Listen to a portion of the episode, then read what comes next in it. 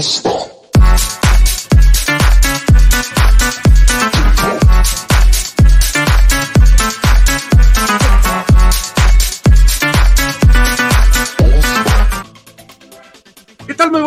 Bienvenidos a una emisión más de No Seas Friki, su programa que como cada semana le da una dosis de cultura pop, de cultura geek y que esperamos de veras de todo corazón que usted te la pase de maravilla y sobre todo que tenga a bien que esta información le sirva o por lo menos que lo mantenga actual. Como siempre cada semana está mi queridísimo Poncho Ábalos desde hace ya un buen ratito y me da un gusto enorme que ya estamos aquí transmitiendo en vivo, ¿no, Tonchito? Así es, aquí andamos con, con toda la pila y con mucha información. Todas las, eh, todas las semanas hay mucha información, pero ahora sí eh, viene cargadita, viene cargadito el programa porque sí tenemos bastantita nota interesante de qué hablar y como bien decías, pues que esperamos les sean de utilidad por si no estaban enterados, por si no sabían, pues que, que estén al tanto para que no les digan y no les cuenten. Perfecto, me parece genial. Y bueno, tenemos harta información.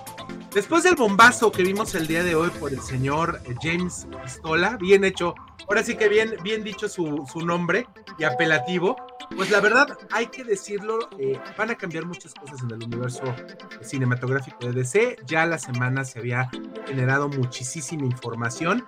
Y bueno, a nosotros nos da un gusto enorme que podamos aquí entregársela a todos ustedes. Bueno, ya está también aquí el señor Roberto Medina. ¿Cómo está, señor Medina? ¿Cómo están, queridos amigos frikis? Lo veo completo, eso me da gusto. Eso ya es ganancia. ¿Estás de acuerdo que según los más recientes acontecimientos, el que me vea entero es una gran, gran ventaja. Este, ignoren el desmadre que hay atrás, por favor. No hemos tenido chance de poner en orden la vida. Pero muy contento de saludar a toda la audiencia de No Seas Friki y de arruinarle su dúo dinámico, por supuesto, para convertirnos, como dice el señor productor, en el trío Galaxia. Y creo que están hablando justamente de la enorme cantidad de información que se generó de repente. Teníamos un programa tranquilón con una estructura muy bien planeada por nuestro señor productor y entonces, como decían en la lucha libre, éramos muchos y parió la abuela. Este, llega James Gunn y la chingada, todo lo que teníamos es esto y esto y esto y esto y esto y esto y esto, ¿no? Está en mute el señor perdón, Digo, pero de todos modos, eso no quiere decir que no le vayamos a dar a usted muchísima información de la que se generó esta semana. Entonces, ¿qué le parece si nos vamos a nuestros spoilers de esta semana? Porque hay de veras harto que platicar para todos ustedes. ¿Les parece? Bien. nota y que eso nos da un gusto enorme, o por lo menos yo que me declaro fan de esta serie, pues acaba de anunciar Amazon Studio que debido al gran éxito de la segunda temporada de la leyenda de Vox Machina, habrá un spin-off de la leyenda de Vox Machina.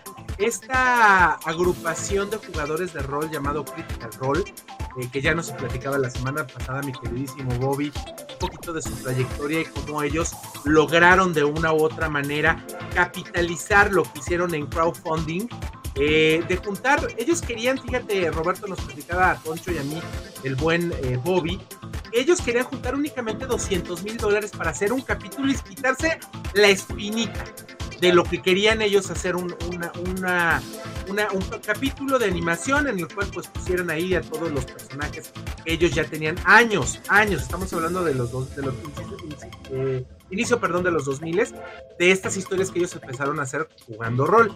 Y bueno, déjeme decirle que para ellos, para ellos en específicamente, se llevaron la gran sorpresa que juntaron arriba de 12 millones de dólares. Entonces, bueno, hicieron una temporada completa con mucho éxito, que la gente le gustó más. Y esta segunda temporada que eh, ya está ahorita pasando, ya llevamos seis capítulos de la segunda temporada en Prime Video. Eh, que se ve, pues obviamente que ahí ya hubo lana de por medio. La animación cambió completamente. Este, los efectos especiales CGI dentro de la animación, son de veras maravillosos. Y bueno, nos salen los señores de Critical Role, que ellos todavía tienen muchísimas historias más que contar de este universo en el cual, pues ustedes saben que está basado todo esto en Dungeons and Dragons, en Calabozos y Dragones, que posiblemente habrá una película que ya dijo mi queridísimo Rob Medina que no le quita el sueño el poderla ver. Pero bueno, ellos por su parte están diciendo que habrá una serie spin-off con otros personajes, pero ubicada en este mismo universo. ¿Cómo la ven ustedes, muchachones? Oye, pues desde que hablamos de este proyecto, la primera vez, perdón, Toncho, creo que me atravesé, pero este, ahorita. No, no, no, dale, dale, estás mucho más versado que yo. No, pues lo que pasa es que cuando empezamos a hablar de esta serie, Toncho, tú no nos habías hecho el honor de unirte a este cambiante equipo, cambiante pero entusiasta equipo de Nuces Freaky. Y justamente Bobby fue el que nos explicó eh, de qué se trataba esta onda, ¿no? Y, y, a mí se me hacía como un proyecto de ensueño. Imagínate tú que juegas con tus amigos Dungeons and Dragons y de repente dices, pues estaría bueno echarnos una historia de esto, ¿no? Que además creo que la mayoría son o locutores o actores de voz o, o tienen hobbies así relacionados con los medios o, profesiones relacionadas con los medios, porque la verdad es que hacen un, gran papel como sus personajes. Y tuvieron la fortuna de, juntar un equipo talentoso y como dice Moy, la intención era como quitarse la espinita de estas aventuras que nosotros jugamos en Calabozos y Dragones, deberíamos hacer por lo menos un capítulo de una serie animada. Vamos a ver si juntamos un varito y ándale que no juntan un varito, juntan un barote y además convencen a Amazon de que haga la temporada completa y además es un éxito, ¿no? Yo creo que es algo, digo, a mí a nivel personal me parece un gusto adquirido la serie. Yo voy, no voy al día, voy con los episodios de a poquito. Creo que me gusta, creo que no me apasiona, creo que no, no, no siento como cuando veo Invincible o otra serie animada que tengo así como la necesidad de ver capítulo tras capítulo, pero me parece una serie entretenida, bien hecha y sobre todo que a los fanáticos de la fantasía heroica y de los juegos de rol les puede gustar mucho. No sé si has tenido chance de verla, Toncho.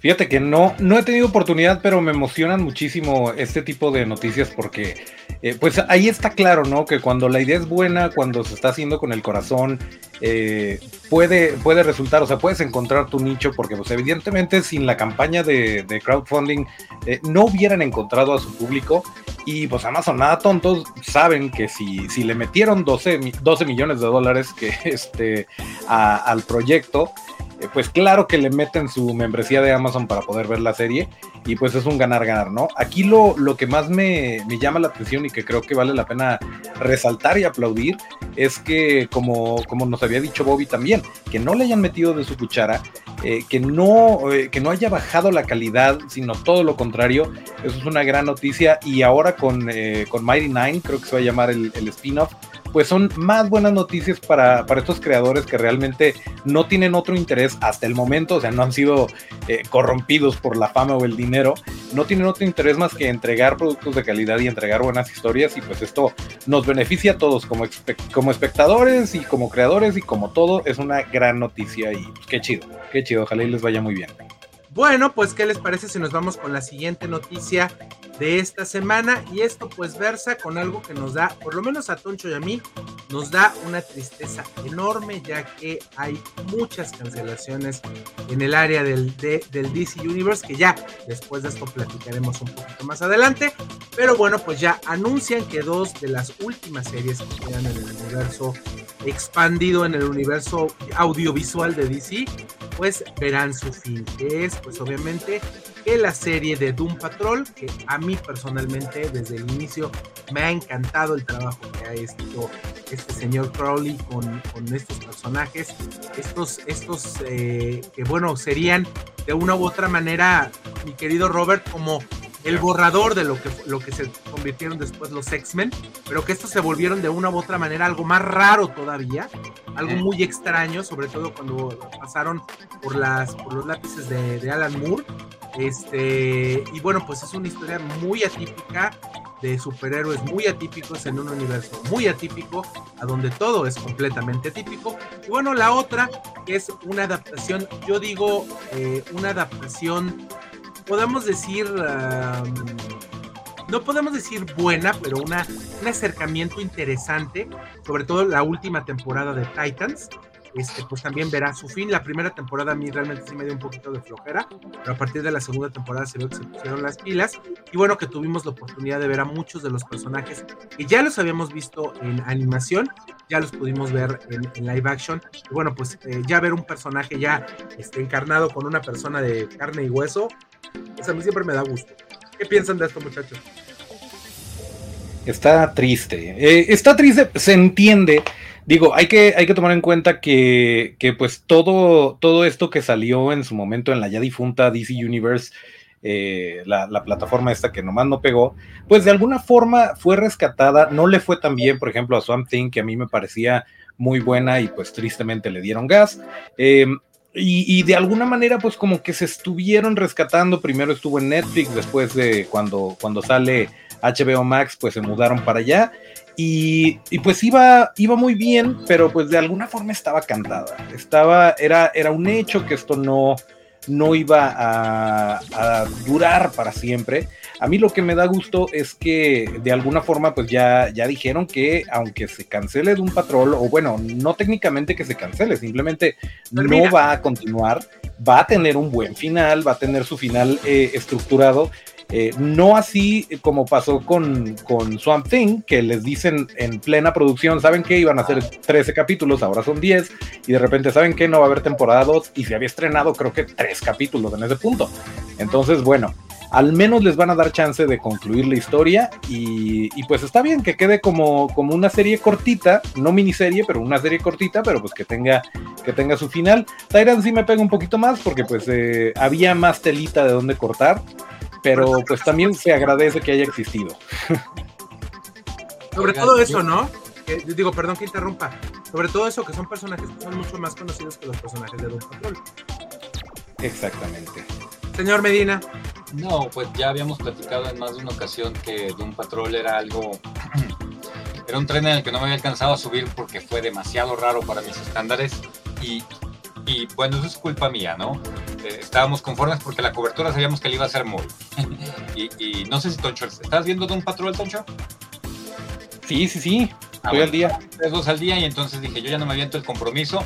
Los jóvenes titanes, yo, esa, esa siempre me quedé con ganas de verla porque Siempre hubo el reporte de que la primera temporada estuvo muy floja, pero le dieron una oportunidad y fue una serie de la que se comentaba constantemente en los medios especializados que iba hacia arriba, hacia arriba, hacia arriba, ¿no?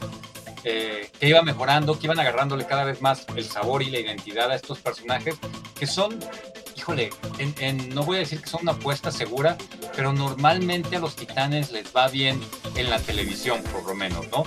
Eh, como animación, los, los jóvenes titanes fueron la base de Young Justice, de esta excelente serie que ahorita está tres o cuatro temporadas, no se siguen en HBO. Y la versión esta graciosa que salió en, en Cartoon Network de Teen Titans Go, son personajes a los que la gente le tiene mucho cariño, ¿no? Entonces, eh, creo que la serie tuvo el éxito que merecía tener suficiente para sostenerla. ¿En cuál temporada se va a acabar? En la quinta, ¿no? O en la cuarta? Es, ahorita te, digo, creo que es en la cuarta, mi querido. pregunto al azar porque acaban de confirmar este que Witcher, no sé si de eso va a venir en los spoilers, que Witcher se va a acabar en la quinta temporada. A mí me va a parecer un milagro si llegan a terminar una temporada con el, nuevo protagonista, la neta, pero bueno, ellos juran que van a llegar a cinco. Entonces, este, pues sí, bien por los... Malo que se cancelen, pero no sé si notaron cuando vieron el reporte al que vamos a llegar eventualmente de las noticias que nos trajo el tío James Gunn, o James Pistolón, como le dice Toncho, este, espero que sea el tanteo, güey, no porque le conozcas algo raro al tío James. Por pura eh, trayectoria. Se van a llevar al equipo creativo de Doom Patrol a escribir otras cosas. Ese es el rollo.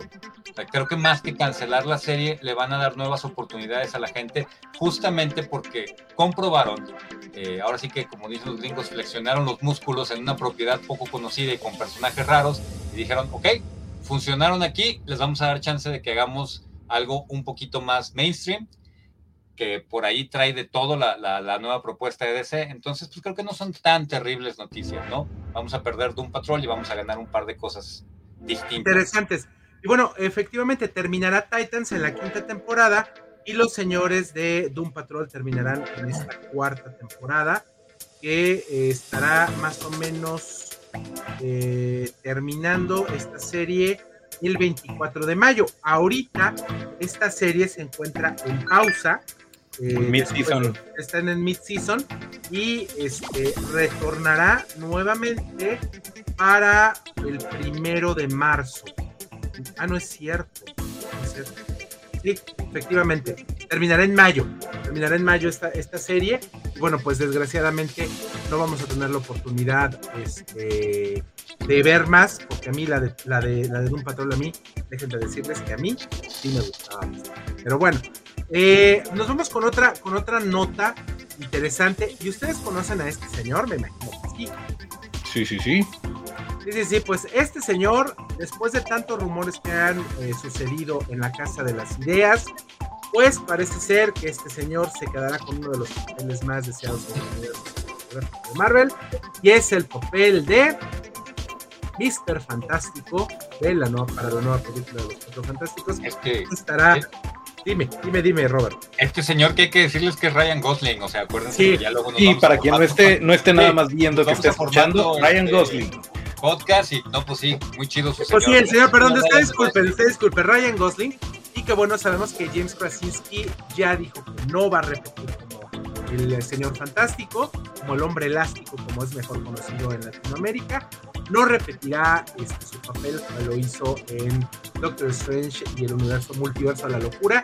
Y bueno, todo apunta que el señor Ryan Gosling ya es el fichaje nuevo de la Casa de las Ideas para interpretar a uno de los personajes más icónicos del universo cinematográfico y sobre todo de los cómics. Es un personaje que es importantísimo en muchos estadios y en muchas épocas de- del universo Marvel. Estamos hablando de las historietas, es un personaje que es eje de muchas historias. ¿O no, señor Medina? Sí, la verdad es que los Cuatro Fantásticos pues son llamados la primera familia de los cómics, ¿no? Y no porque haya sido la primera en- eh, cronológicamente, que bien pudo haberlo sido, sino The First Family es como los más importantes eh, referentes de la familia de superhéroes, ¿no? Es más, ya habíamos comentado alguna vez que la película perfecta de los Cuatro Fantásticos ya se hizo y se llama Los Increíbles, ¿no? Claro. está basada en esta dinámica. Eh, de hecho, por ahí hay muchísimos homenajes, más allá de Elastic Girl, eh, como El Hombre Topo, ¿no? Y, y- y muchos referentes a, a- a las bases que sentaron los Cuatro Fantásticos para los superhéroes con una dinámica de ese tipo, con una dinámica de una familia que puede tener pleitos, que se puede querer mucho, eh, pero que es, esta, este aspecto que siempre le pone Marvel a, a- a sus personajes, por lo cual se hizo famoso desde la época de plata, es justamente las interacciones entre seres humanos con habilidades extraordinarias, ¿no? Así que sí, Reed Richards es uno de los papeles más peleados de Marvel y es una de las cosas que todo el mundo está esperando. No sé si, yo creo que tienen más fans, aún tengo fe en que hay más fans de los X-Men que de los Cuatro Fantásticos, pero en términos de personajes clásicos, creo que es igual de importante el anuncio que se haga de los Cuatro Fantásticos y es claro que Marvel les va a dar prioridad a ellos antes que a los propios X-Men. Bueno, yo así lo veo. pues. Digo, porque ya tienen rato prometiéndolo. Es Claro. que ya llevan rato sin que les vaya bien, o sea, recordemos ese reboot que no, que digo, con todo y que Miles Teller, máximo respeto y lo que quieras, pues no, no, no llegó a buen puerto esa película, no, no fue eh, pues nada recordable. Eh, y bueno, por lo pronto es, eh, es un rumor fuerte que viene de- del señor, el insider de Hollywood, eh, Jeff Snyder, que dice que ya está en las últimas pláticas, que ya está nada de echarle la poderosa al contrato el señor Ryan Gosling, pero quién sabe, o sea, en una de esas se puede echar para atrás, ojalá y no, eh, porque ya nos surge una película de los Cuatro Fantásticos bien hecha, que, que esté, que esté a, la, a la altura. Pero sí, definitivamente, pues es una, es una buena noticia el simple hecho de que esté en los planes de, de Marvel eh, y de Disney el hacer una película nueva de los Cuatro Fantásticos. Y no me parece mal, mala elección Ryan Gosling. Ojalá y hubieran quemado a Ryan Gosling en, en la de Doctor Strange y dejaran a John Krasinski, pero pues no, no se hizo, no lo podemos tener todo, pues ni modo. ¿Sabes que tiene una cualidad, eh, John Krasinski, que, que a mí me agradaba más para Reed Richards, que es este aire como de nerd? Eh, Sí, que sí. finalmente le daba, le daba un toque interesante. Ya sabemos que en los cómics, digo, todo, todos son más o menos galancillos, ¿no? Este, eso es, eso es Geeks y galanes, que es algo muy extraño. Sí, sí, sí. Pero, pero se supone que es un nerd, ¿no? Se supone que es un tipo increíblemente inteligente. Lo primero que te tiene que parecer Reed Richards es en algunas, en algunas versiones el hombre más inteligente del universo de Marvel, ¿no? Eh, así se le ha referido. Entonces, a mí sí me gustaba John Krasinski y me encantaba la idea de que pusieran a su esposa como Sue Richards también. Sí. Tiene una dinámica. La, la, vimos en A Quiet Place eh, y me pareció que valía la pena, pero bueno, era un fan, un fan service que a lo mejor estábamos pidiendo demasiado, ¿no? Y bueno, Marvel no se ha equivocado tanto en sus castings, así que Ryan Gosling les va a salir carito. Y para un compromiso a largo plazo también les va a costar un barro, así que pues vamos a ver si. Bastante carito, diría yo. Y bueno, si una de las películas que estamos esperando más y que tenemos, eh, digo, y sobre todo con el anuncio que es, la parte pesada de este programa, del programa en específico del día de hoy, pues es todo lo que ha generado la película de Flash. Y hay muchas noticias que se dieron esta semana. Y la primera es que ya revelan arte eh, no conceptual, sino arte de, eh, un personaje que aparecerá dentro de la película. Y es nada más y nada menos que el Black Flash, que ahora lo vemos con un traje kryptoniano, si ustedes lo están viendo ahí. Y qué bueno que es parte de una campaña de publicidad, que bueno, ya sabemos que esta película será la encargada de rebotear completamente el universo cinematográfico de, de. Y bueno, aquí estamos viendo obviamente al amigo entrañable, pariente, querido, amado de Rob Pedina, el señor Ezra Miller, portando portando tu compa, ¿verdad? Tu compa. Mi compa, mi brother Ezra. Tu brother, tu, tu, brother, sí, tu brother Cide. Porque ya ves que, ya ves el asunto. no caigamos en, en, polémicas, ¿no? Eh, ¿Eh? ¿En polémicas de pronombres o de qué? En, polémicas de pronombres, ¿no? Este, eh, pues ahora lo estamos viendo aquí en este arte en este arte que bueno va a ser parte de la película. Y vemos este personaje de Black Flash que es muy conocido obviamente en el mundo de los cómics.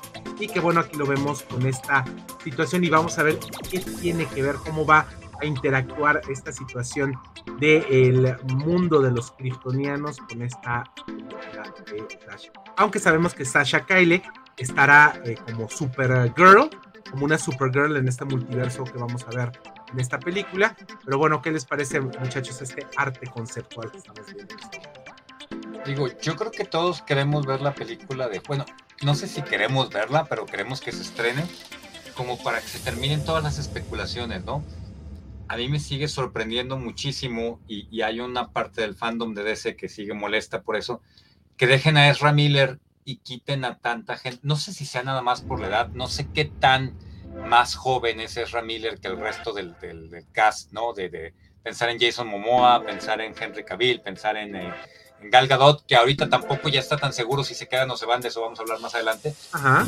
¿Por qué, ¿Por qué poner, digo, la importancia de la película la entiendo perfectamente, ¿no? Flashpoint, eso nos lo tienen prometiendo también varios años.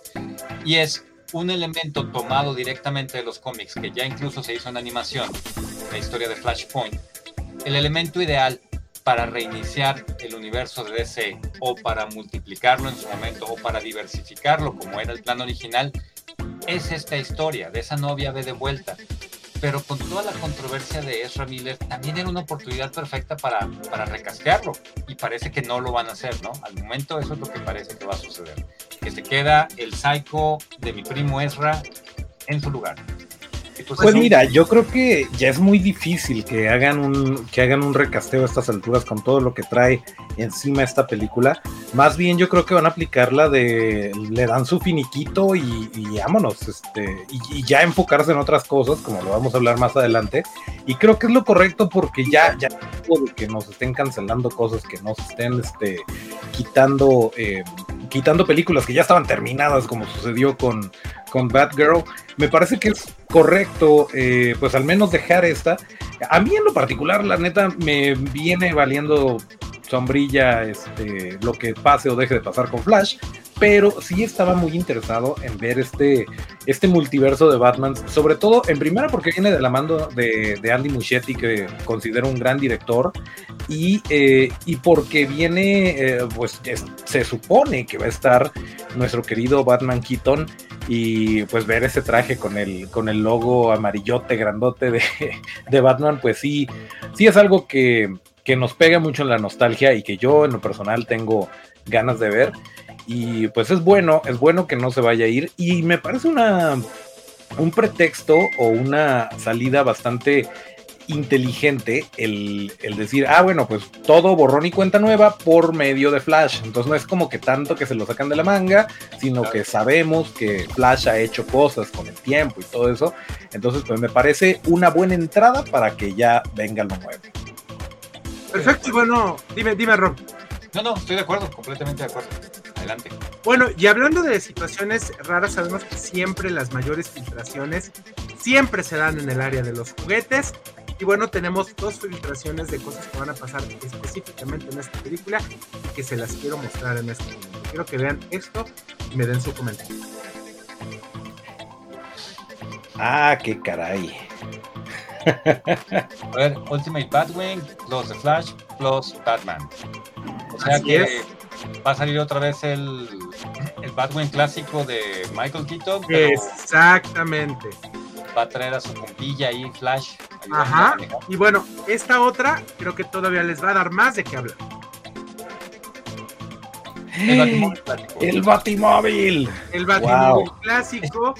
Tim Burton con Flash. O sea, está confirmadísimo que el personaje de Michael Keaton como Batman estará presente en esta película. Y les voy a pasar. Dime, dime, dime. Perdón, no sé si te. Lo estoy buscando porque no lo alcancé. Ya saben que yo fui sumamente irresponsable con mi preparación para esta semana, pero tengo excusa justificante de, mi doctor. Eh, estoy buscando en un grupo en el que estamos, creo que por ahí al menos algunos de los, de los compañeros de No Freaky, salieron los funcos de, de Flash de, Flashpoint. ¿Tú dices esos que están en pantalla? Exactamente, esos que están ahí. esos menos, gracias, Moy. Qué bueno que los sacaste. Estos no, dale gracias al señor Toncho que me acaba de avisar ahorita que los teníamos ahí arriba en el drive del programa. Y mira, aquí estamos viendo, mira, está Flash. Obviamente va a aparecer Gargadot, es un hecho, ya lo sabemos. Aquí se confirma que estará el general Zod. Un Barry Allen previo a, otro Barry Allen obviamente que me imagino que es como patinador. Vamos a ver al Dark Flash. Estará Sasha Calle como obviamente como, Supergirl. Iris West, ya la vimos obviamente que en la película de la Liga de la Justicia. Y aquí están los dos Batman. Ahí está el Batfleck y el Batman de el señor Michael. Así es que confirmadísimo, ahí estarán todos estos personajes. Acuérdese, aquí lo vio y lo escuchó aquí en los Estamos muy atentos a tenerle toda, toda la noticia nueva que nos vamos encontrando. Entonces, pues se pone interesante, ¿no? aún así, yo estoy en el equipo Toncho otra vez de mm, me es completamente intravenosa la película de Flash pero a lo mejor me convencen de ir a verla nomás para ver qué pasa, ¿no? Nomás como dijo la señora, nomás por el morbo de ver qué pasa. Nomás por el morbo, exacto, nomás por el morbo. Bueno, y ya para finalizar las notas del día de hoy de el mundo de eh, del mundo freak, del mundo geek, pues ahora sí que como dice, ¿saben este dicho? ¿De qué murieron, de qué murieron los ardidos? De qué murieron los quemados. Los quemados, perdón, disculpe. De, puritito ardor, sí, les contaste. Así es. ¿Conocen a este señor? Stephen Dorff. Así es, bueno, pues esta semana en una invitación en un podcast que tuvo el señor Stephen Dorff, habló la mar de cosas bonitas del universo cinematográfico de Marvel. Dijo que las películas de Marvel, lo cito, eran un verdadero asco.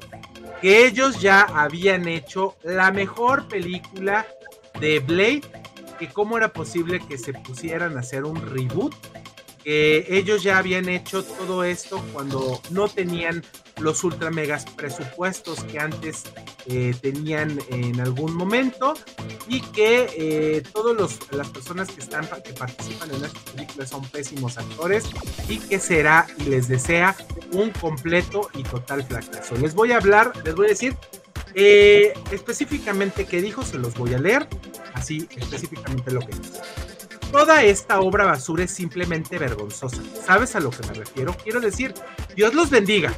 Están ganando mucho dinero, pero sus películas, ahí les va, sus películas, perdón, perdón, es que lo estoy leyendo aquí en la página, pero sus películas apestan y nadie se va a acordar de ellas en el futuro. Nadie se acuerda ya de Black Adam, ni siquiera vi esa película que se veía horrible. Marvel está acostumbrada a destrozar sus películas de cualquier manera. ¿Cómo vas a hacer una película de ley para todos los públicos y ni siquiera puede conseguir un director? Cualquiera que vaya ahí se reirá de todos, porque ya hicimos una película de Blade y la hicimos mejor. No pueden sustituir a Steve Norrin. ¿Qué tal, eh?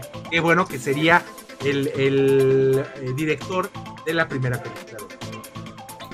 Ok, el, el tema aquí, Ah, y una de las pocas ventajas de- del envejecimiento, estarán de acuerdo, queridos amigos frikis, aunque son más jóvenes los dos que yo, es que estuviste ahí para que no te cuentes, ¿no?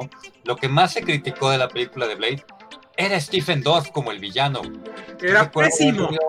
Yo recuerdo haber leído artículos que decían, ah, ah, es más, ojalá tuviera mis Wizard todavía, porque me temo que tiré algunas de ellas. O sea, que no pudieron haber encontrado un villano más inofensivo, más lame que Stephen Dorff.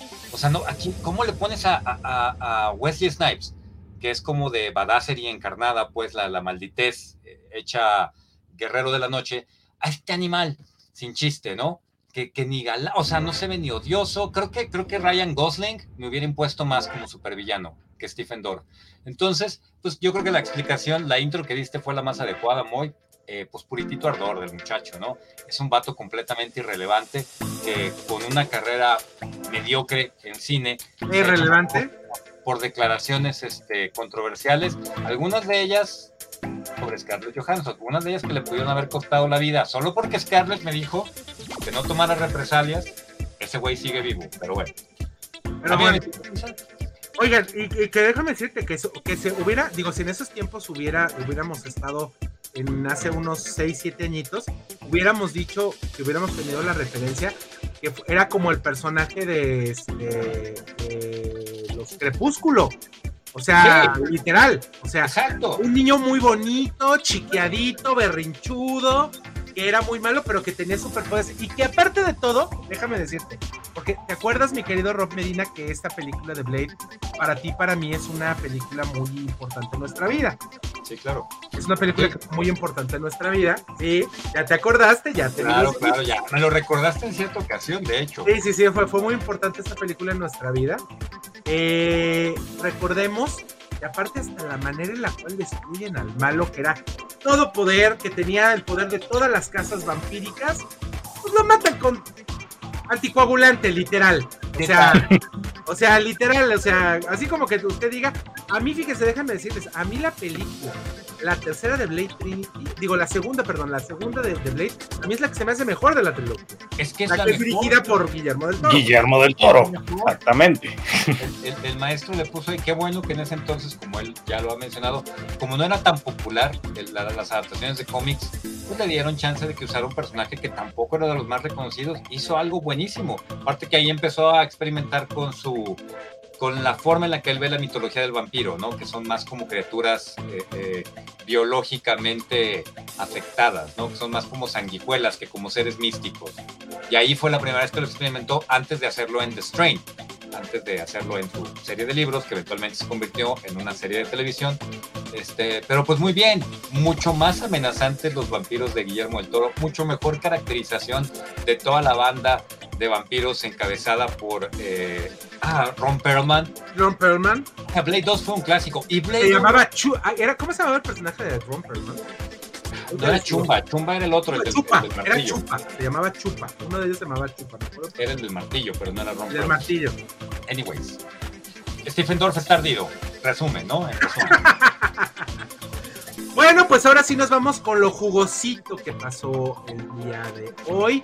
El bien, bien dicho, mi queridísimo Rob Medina nos pasó la información y que aquí le tenemos. Esto lo podemos pasar, no tiene absolutamente ninguna cuestión de derechos, pero que nos va a ayudar para eh, ilustrar lo que nosotros eh, vamos a platicar el día de hoy, porque el señor James Gunn salió el día de hoy a redes.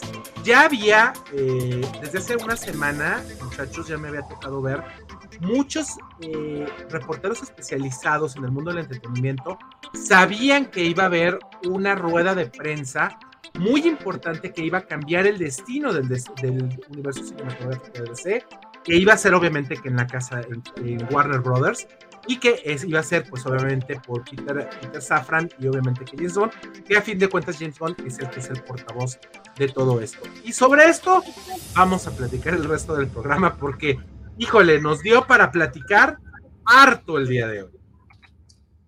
Cañón, ¿no? Y, y yo les pasé el link porque tengo amigos que están pegados a Twitter, que creo que es obviamente las redes sociales en general, la forma más rápida de, de, contactarte con este tema, pero estábamos todos al pendiente, yo tenía días leyendo las tendencias en Twitter, ya saben que Twitter es como el patio de una secundaria y no es mi lugar favorito donde, donde pasear, pero este, pues estaba toda esta controversia de los Snyder, del Snyder culto, de los Snyder fans, que no, y que todo va a ser decepcionante y seguramente va a, va a anunciar puras porquerías, y la gente que realmente ama DC o que quiere a DC con todas sus esperanzas puestas en lo que, lo que iba a decir James Gunn, que maldito, dijo, les prometo que en enero va a haber noticias, y sale y lo anuncia el 31 de enero, ¿no? A fin de cuentas es enero, ¿no? El, entregó la tarea hasta el último minuto. Hasta Así es. Día, ¿No será mexicano?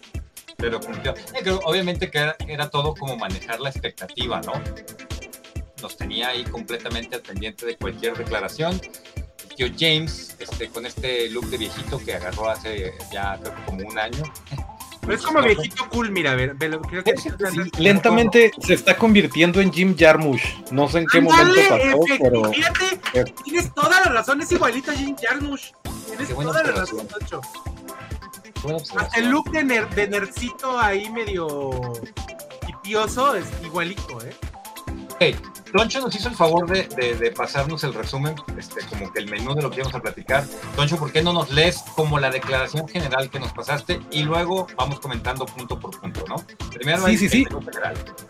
Pues en orden de, de, todo lo que todo lo que estuvo diciendo el señor James Gunn es que, eh, que no se asusten, o sea, para los fans de, de Joker de, Ah, se me fue el nombre, eh, Matt Reeves de Todd Phillips. de Todd Phillips, perdón, Matt Reeves es el de Batman. Y también, o sea, que lo que, lo, lo que es Joker de, de, Todd Phillips y Batman de Matt Reeves es DC Elseworld. Algo así como que DC de, de otro mundo eh, y no es este, no es DCU, no es del, del, universo cinematográfico de DC, pero sigue teniendo su lugar y su casa eh, dentro de la productora. Sin embargo, pues no es parte de la continuidad. Su plan es que se se mezcle eh, televisión, cine, animación, videojuegos, que no dijo nada de videojuegos, pero dijo que también iban a tener continuidad y cohesión con todo lo que se está haciendo. En cuanto a lo que ya estaba en puerta, confirmó que Shazam se queda. Qué emoción, dijo nadie nunca. Este Flash. acuérdate lo que dijo, acuérdate lo que dijo, esto es muy importante. Hoy te hiciste una acotación muy buena sobre que estos personajes, por ejemplo, el, Batman de Matt Reeves y el Joker de Todd Phillips, son Elseworlds. Y dijo que a fin de cuentas Shazam tenía como que su propio universo solo, que lo ah. podrías poner a donde, a donde quisieras porque pues, a fin de cuentas él no tenía... era, un, era un comodín, lo puedes meter en cualquier lugar, ¿no? En efecto. Y, y, bueno, pues de, de, las que vienen ya, ya lo hablamos. Eh, Flash va a, resetear todo, a cambiar el panorama de lo que se viene para DC. Eh, de ahí sigue Blue Beetle, que es esta, esta peli con Cholo Maridueña, quien conocimos en, eh, en, Cobra Kai probablemente, como Miguel, eh, que viene Aquaman 2, que es este, o sea, está, está cocinándose, ya está por terminar y se queda. Y está dividiendo las cosas no en fases, no lo confundan con Marvel, estos son capítulos. Y el capítulo 1 se va a llamar Gods and Monsters o Dioses, Dioses y Monstruos. Y viene, pero cargadito. Este. empezando. Échale, échale. Échale, usted dígame. Ah, no, no, perdón. Eh, pues empezando con una, eh, una serie de animación que se va a llamar eh, Creature Commandos, que son estos señores que, que estamos viendo por aquí. va a ser una serie de animación para TV pero lo que me llamó mucho la atención, algo que dijo, que eh, los personajes, los actores que le den voz a estos personajes, si en algún momento dan el brinco a la pantalla o al, más bien al mundo del live action, van a ser los mismos. Entonces, probablemente no vayamos a ver al señor Mark Hamill por ahí, quién sabe, a menos que su personaje sea CGI, pero bueno, eso fue lo que dijo, que para que haya continuación. Eh, bajo ese mismo tenor, pues sabemos que Viola Davis había hecho eh, la, o ha hecho la, la, voz de, más bien, el personaje de Amanda Waller, y ahora va a haber una, una animación también para televisión, o bueno, plataformas, que se va a llamar Waller, y van a ser las aventuras de eh, pues de esta señora, ¿no? Interpretado igual la voz por Viola Davis y bajo eh, la batuta del equipo de Peacemaker. Entonces, pues buena manufactura sí va a tener la serie. Eh, lo primero que después de Flash... te, quería interrumpir un segundito nada más de dos, dos cosas interesantes. En el caso de esta serie de, de Creature Commandos, aquí hay dos personajes que son, uno, bueno, dos son muy conocidos en el, en el, universo de los cómics. Uno es el Whistle, que aquí lo estamos viendo, que lo vimos obviamente que en el, en, el Suicide, en Squad, la versión de James Gunn, y obviamente que Frankenstein Jr., que hasta en algún momento llegó a ser parte de la Liga de la Justicia de los Titanes. Aparte también está Atomic, ¿cómo se llama este, este cuate de, de, la calavera, mi querido Rob? ¿Cómo fue el nombre? ¿Cuál? El que está como esqueleto ardiendo. Atomic. No me acuerdo. A ver. Ah, ¿de Atomic Skull? No estoy seguro. No, no es Atomic Skull. No, no es Atomic Skull. Espérate, es que se me confunde con el otro esqueleto ardiente de, de Marvel, que el hijo de Apocalipsis. Entonces, no lo sé, no, no me acuerdo. Bueno, ya, nada más okay, eso para esa era mi única acotación. Y obviamente continúenle por favor con lo de con lo de Amanda Waller que esto sí va a tener este eh, connotaciones y va a tener una continuidad con el, los las personas que hicieron Peacemaker. Hasta ahí me quedo ya. exactamente. Y después de esto el, el plato fuerte o lo que lo que reinicia eh, o lo que inicia, vaya, si, si, Flash había reseteado todo, lo que inicia el, el, universo cinematográfico de DC es Superman Legacy, que es una película live action. Eh, obviamente cuando está hablando de esto se muestran imágenes, pero es nada más para, para darle, eh, pues para apoyar lo que está diciendo el señor Gunn. Pero esta va a ser una película live action que se estrena, ya tiene fecha no hay cast, no lo han anunciado, pero 11 de julio de 2025 estaremos viendo eh, esta película de, Superman Legacy.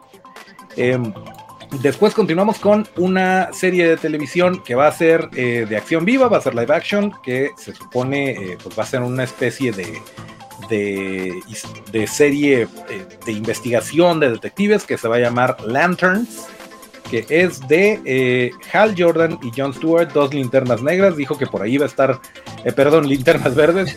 Eh, dijo por ahí. Que... A otro, a otro, a otro este, crossover. sí, sí. Dijo que iba a estar por ahí aderezado con otras, eh, otros Green Lanterns, pero que los principales iban a ser Hal Jordan y, y John Stewart. Eh, esta también, pues sí, serie de televisión, obviamente con la manufactura que Warner nos tiene acostumbrados, a ver, a ver si le dan el dinero. eh, y va a ser pues eh, live action. Después viene una película que es The Authority. Grandísima esta película. Si lo hacen, esto va a ser, esto va a ser con, esto tiene que ser con harto presupuesto. Yo desconozco, pero eh, pues se ve que va a estar. Es maravillosa, ¿eh? a mí me encanta. Pues ahí viene, ahí viene, se está cocinando. Eh, también otra serie de televisión, pero eh, también en, en, live action, es Paradise Lost, que, eh, que bueno, según tengo entendido, es, eh, es una mezcla de pues mucha violencia, mucha acción al estilo Game of Thrones, pero con, con las mujeres de Temisquira, si no estoy eh, equivocado, con las Amazonas, y pues que también promete mucho. También vamos a tener una película que esta me emociona mucho, que es lo que va a, revivir a Batman. Y nótese hasta cuándo están dejando a Batman, que es eh, Batman The Brave and the Bold. Y eh, pues va a ser la película con el hijo de Bruno Díaz, de Bruce Wayne, Damian Wayne, que es el, el Robin que vemos en la, en la imagen en pantalla. Y pues también, también promete, promete muchísimo.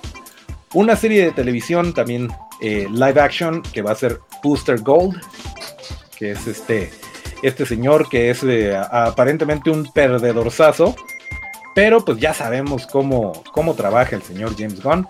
Se ve interesante y si para algo es bueno este señor, es para hacer que nos encariñemos con personajes desconocidos. No sé si ustedes tengan el gusto de, conocer a Booster Gold, pero yo la verdad no. Pero bueno, pues está ahí dentro de los planes. Em, y lo último que, mencionó que me, que me emociona es Swamp Thing, película de La Cosa del Pantano que ya, ya se está pronunciando por ahí la gente de que debería de ser Guillermo del Toro el que la dirige y que quién saque, pero bueno, por lo pronto, quién sabe cuándo demonios la vayamos a ver, pero es un hecho que está en los planes el hacer una película de Swamp Thing. Y pues hasta ahí es lo que, lo que nos dijo el señor Exactamente, exactamente. Ese es el plan que tiene. Ahora sí, vamos a, a desglosar este interesante menú que nos acaba de decir. Comentarios generales de lo que sabemos y lo que nos interesa a cada quien, ¿no? ¿Les parece? Adelante, mi querido Robert, empiezas. Entre pros y contras, por ejemplo, eh, de mi favorito, de Batman, ¿no? Me, agrada la idea de saber que va, a haber un nuevo Batman, que no va a ser ni Batfleck ni Batinson. Eh, esto es muy, muy personal. A mí, yo, yo admiro a Grant, a Grant Morrison, eh, pero no es mi Ron favorito el que tuvo con, con Batman. Eh, fue lo que desbocó en sí los la, parte de Demian y, la, la, interacción de él con los con los Robins previos y con su papá y cómo retomaron esta mitología de, de, cuál era su verdadero origen no solo ser el hijo de Talia y de Batman. Hay elementos que sí me gustaron pero Morrison lo lleva todo al límite. Y Batman Incorporated que fue el, el, final de, de, el viaje de Mor el viaje de Batman a través del tiempo. Muchos elementos de los cómics de Morrison a mí no me gustan. Espero que tomen lo mejor y hagan de lado este, algunos alucines baratos de Morrison, que tiene como 20 años peleándose con, con Alan Moore, por cierto, diciendo que Alan Moore jamás será tan bueno como es él, eh, y, que Alan Moore solo tuvo un, un, ¿qué? ¿Cómo decía? Un golpe de suerte con Watchmen, pero que él escribe Watchmen cada semana, él cada cómic que hace es tan bueno o mejor que Watchmen. Entonces es más o menos el ego de Grant Morrison, ¿no?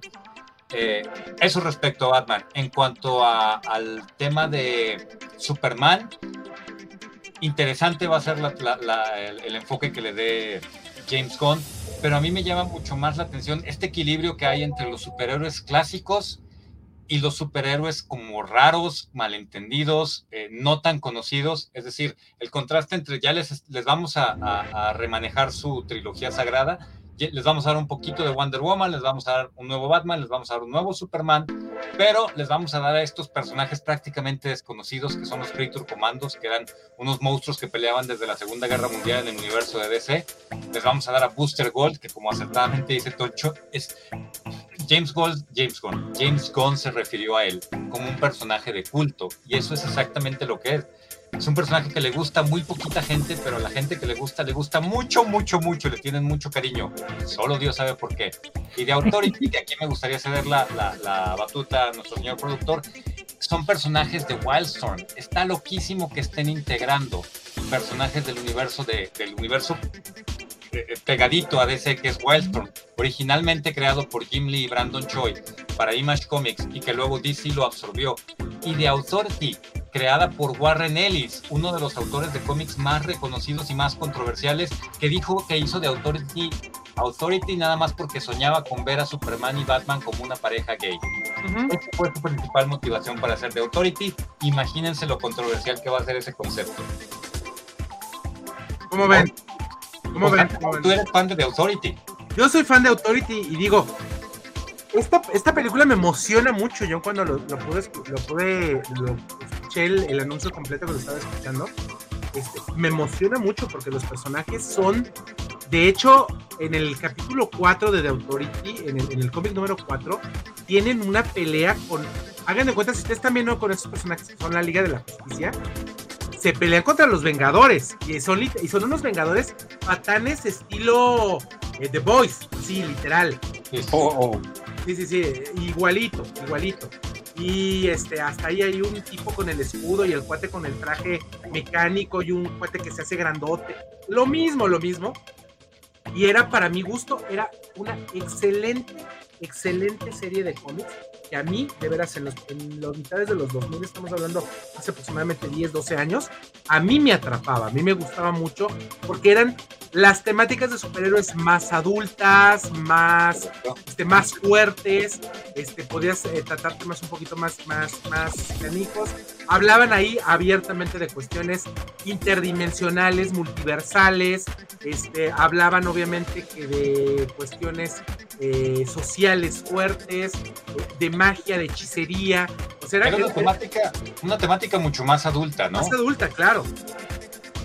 Y, esto va a ser un enfoque súper interesante para ponerlo en, en películas que van a formar parte del mismo universo que Batman, Superman y la Mujer Maravilla y el resto de la banda que todos conocemos de DC. Entonces, yo lo veo muy interesante. ¿Cuál es el proyecto que más te llama la atención de esto, Moy? ¿Es este? ¿Es The Authority?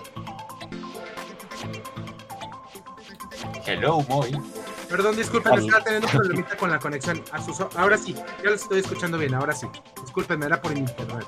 No, no, te preocupes. Te preguntaba que cuál era el, que no le preguntaba a Toncho tampoco. ¿Qué es lo que más te llama la atención de este menú de, que por cierto va a ser un menú de, de 8 a 10 años, ¿eh? Sí, sí, sí, o sea, no esperen verla mañana. O mañana a mí me llama mucho la atención, obviamente, de Authority. Me llama mucho la atención la cuestión de Swamp Thing, que es un personaje muy mal, muy mal aprovechado en el universo cinematográfico de DC, eh, que es un personajazo, la verdad, maravilloso. Me llama, obviamente, pues, obviamente yo soy fan number one de Green Lantern. A ver qué van a hacer con esto. Sobre todo, no me cayó tan bien la noticia de la manera en la cual lo van a abordar. Porque recordemos que antes cuando iban a hacer esta serie de Green Lanterns, era para HBO, hablaba que iban a hablar del cuerpo de los Green Lanterns. Y ahora como, como que siento que el presupuesto se redujo a la hora de decir, eh, ahí esporádicamente iba a salir uno que otro Green Lantern. Sí, escucharon que dijo Sí, sí, sí. lo que pasa es que dijo que esto iba a ser un poco como True Detective. No sé Ajá. si True Detective. La primera temporada es una joya y las otras no tan buenas. Este, entonces, creo que va a ser algo que le llaman character driven, orientado a personaje, ¿sabes? Y me parece muy buena noticia que vayan a ser John Stewart y Hal Jordan porque para mí son los, los personajes, bueno, Hal Jordan es el linterna verde emblemático, ¿no? Este, a quien en los 90s o, o 2000 quisieron sustituir con Kyle Reiner. y John Stewart que pues es un poquito, es un personaje interesante, lo trabajaron muy bien en animación, pero era un poquito por cumplir la cuota, ¿no? Claro. Por, darle algo de variedad de razas de manera muy justificada a, a, la Liga de la Justicia y a los personajes de DC. Y algo que, y para finalizar, perdón, lo que me están preguntando, no me queda, no me queda duda que esto va a ser algo muy bueno si siguen teniendo la línea con Peacemaker. Y lo que sí quiero ver es qué van a hacer. Yo la verdad, a mí la de Batman y Superman, este, pues yo no, si van a agarrar las cuestiones de, de, de, este, Grant Morrison, este, sí, también a mí me da un poco de miedo y pues ya saben que a mí Superman no me quita el sueño. Para ti, Tonchito. Me acabo de entrar en una, en una en un conflicto porque según, según lo que había escuchado tendría que verlo nuevamente. Lo de Waller iba, iba a ser animación y estoy viendo que en el póster dice live action. Entonces sigue siendo Viola Davis, eh, siendo Viola Davis y estando ahí presente. Entonces, pues mejor, o sea, mejor si es, live, si es live action, pero de los que a mí más me llaman la atención es esta este eh, rebrandeo de Batman. Siempre más Batman es mejor cumpla o no con las expectativas, el tener a Batman en pantalla es algo que, emociona y esto de The Brave and the Bold me, llama mucho la atención. No hemos tenido un Damian Wayne, eh, bueno, hace rato que no tenemos un, Robin, bueno, tal vez en la serie de Titans, pero eh, me emociona que, vaya a suceder. Y obviamente Swamp Thing, yo le tengo le tengo cariño y le tengo ganas desde que estaba la, la, serie y lo que tristemente le pasó. Entonces el hecho de que siga en el tintero es algo que, me emociona mucho. Y pues vamos a ver, vamos a ver cómo, cómo le va. Ojalá y dentro de su contrato el señor Gon haya dicho eh, que, todos sus planes no estén superitados a cómo les va a las películas anteriores, porque pues tenemos todavía que brincar Shazam, Flash, eh, Blue Beetle y Aquaman 2 para que todo lo, demás eh, comience a cuajar.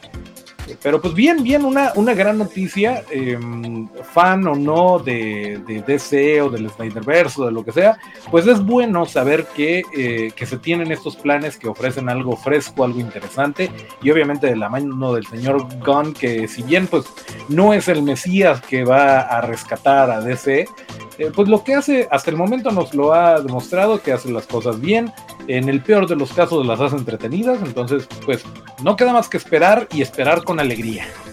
Pero que me da, que me da tristeza, muchachos, que no nos, no nos mueve Superman, que supuestamente es uno de los íconos o el superhéroe por excelencia, y que no nos preocupa qué va a pasar con Booster Gold.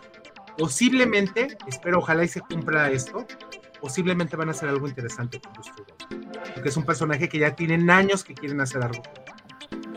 Y tiene libertad creativa porque realmente, como decía el señor Medina, lo conoce. Eh, si decepcionas a los fans, pues decepcionas a... No, y es que Booster Gold, ¿qué fans tiene? O sea, no es un personaje conocido, es un personaje que en los noventas metieron de relleno en la Liga de la Justicia, literal, y que después se hizo medio relevante, y en las animaciones era medio relevante Realmente lo importante fue cuando hizo, hizo una, hizo este partner con el eh, Ted Kord, el antiguo este, Blue Beetle. Eso era como que lo interesante. Cuando se volvió la Liga de la Justicia, se volvió la Liga de la Justicia Internacional. Dios mío, qué de información buena en la cabeza necesaria. Sí, es increíble que recuerdes todo esto muy bien. Este, eh, recuerdo muy bien que de hecho eso que se llamó la Liga de la Justicia, empezaron a hacer la Liga de la Justicia Internacional, eh, y que eran parte, este, este dúo era parte de esto, pues por eso murió, porque era, era como Friends, o sea, era como Friends con, superpoderes, literal. De hecho, tuvo, tuvo un momento en el que eh, justamente las dinámicas de los personajes de esa Liga de la Justicia, te acordarás de Guy Gardner, Claro. Insoportable. Este, o sea, que era el tipo que amaba odiar, el, Green Lantern momentáneo. Y la dinámica de Booster Gold con, con Blue Beetle y creo que andaba por ahí Black Canary también. Sí. En fin. Fire este, y Ice. Otros tiempos. Muy, son casi, pues son más de 80 años de historia ya de los, de los cómics, ¿no? Eh, obviamente no nos la sabemos todas, pero todos estos personajes tienen muchísima carga y es creo que eligieron un muy buen nombre al llamarle dioses y monstruos, que por cierto es un nombre que se ha utilizado muchísimas veces para muchísimas cosas, pero creo que habla muy bien de esta variedad que nos van a presentar. Eh, la crítica a los personajes de DC eh, ha sido siempre por ese lado. El hecho de que sean tan poderosos a veces hace muy difícil aterrizarlos como se aterrizan a los personajes de Marvel que nacieron justamente con la consigna de tener un lado humano con el que te fuera fácil relacionarte. Mientras que Superman, la Mujer Maravilla, Aquaman, el mismo Batman, que es digamos el más humano de los personajes, pero pues se lleva de tochos con puros semidioses, ¿no? O sea, con Superman, el ícono de los superhéroes, con la hija de, Zeus y con el rey de la Atlántida, pues como ahí que, ¿no? ¿Te acuerdas, ¿Te acuerdas antes? Porque ya casi nos estamos yendo el día de hoy y ya no pudimos platicar de Last of Us. ¿Recuerdas esta frase? Te digo que tanta información que tiene guardado uno en la cabeza. ¿Recuerdas en esta frase cuando hicieron el reboot de eh, la Liga de la Justicia de los, de los inicios de los años 2000, cuando eh, los marcianos blancos detienen a toda la Liga de la Justicia y el que lo salve es Batman. Porque, de hecho, los, los, los, marcianos. Y eso lo platicamos en su momento, Robert y yo, recuerdo perfectamente la, imagen de Estados Unidos, Y que le dice a un marciano blanco: dice, ¿quién se salvó? Pues el humano fue el único que salvó.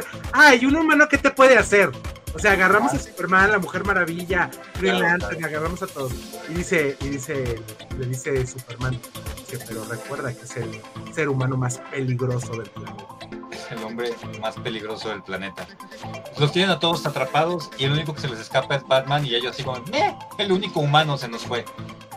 Y Superman es el que dice, el humano más peligroso del planeta. Pues ahí nomás, ¿no? Entonces, ese es el nivel de, de no sé, mítico que tienen los personajes de DC y como dijo Toncho, a esperar con alegría. Ojalá es un periodo de tiempo, dos años y medio para la primera película de super, del nuevo Superman. Dos años y medio. Sí, notaron eso, ¿no? Es 2025. Sí, sí, Dos sí. años y medio, exactamente, señor. Estamos empezando 2023, pero bueno, ¿qué se quedó en el tintero, señor productor? Se queda lo de Last of Us de esta semana, lo Pero platicaremos. véanlo. Pero véanlo y la próxima semana, porque mucha gente lloró esta semana con este episodio de Last of Us. Y lo platicaremos la próxima semana, que esperemos que nuestros compañeros, tanto el queridísimo Spartan Bobby como Alex Vega, esté con nosotros para acompañarnos a platicar de esto y mucho más. La próxima edición de No Seas Friki, el próximo martes a las 8 de la noche. Y les invito porque tenemos estreno en los programas. Este próximo jueves estrena un nuevo programa de cine, exclusivamente de cine, pero de cine de todo, no de cine geek, este, sino de cine de todo, que se llama Pelíglotas, de 8 a 9 de la noche. Y el próximo lunes, 6 de febrero, estrena Escuadra Deportiva, porque toda la semana ya tenemos lleno de programas para que usted los disfrute como tanto nosotros de hacer. Obviamente que con otros equipos no estaremos activos siempre los mismos, y eso Ah. creo que es lo importante. Sí, Roberto, nos vamos a, nos vamos a ir a Escuadra Deportiva, tú y yo a hablar. Seguramente. Es lo nuestro. Eh, Sí, sí, es lo nuestro, es lo de nosotros. Sí, claro, ya lo sé. Nos vemos la próxima semana. Gracias, Toncho. Gracias, mi queridísimo Rob. Nos vemos la próxima semana. Hasta pronto.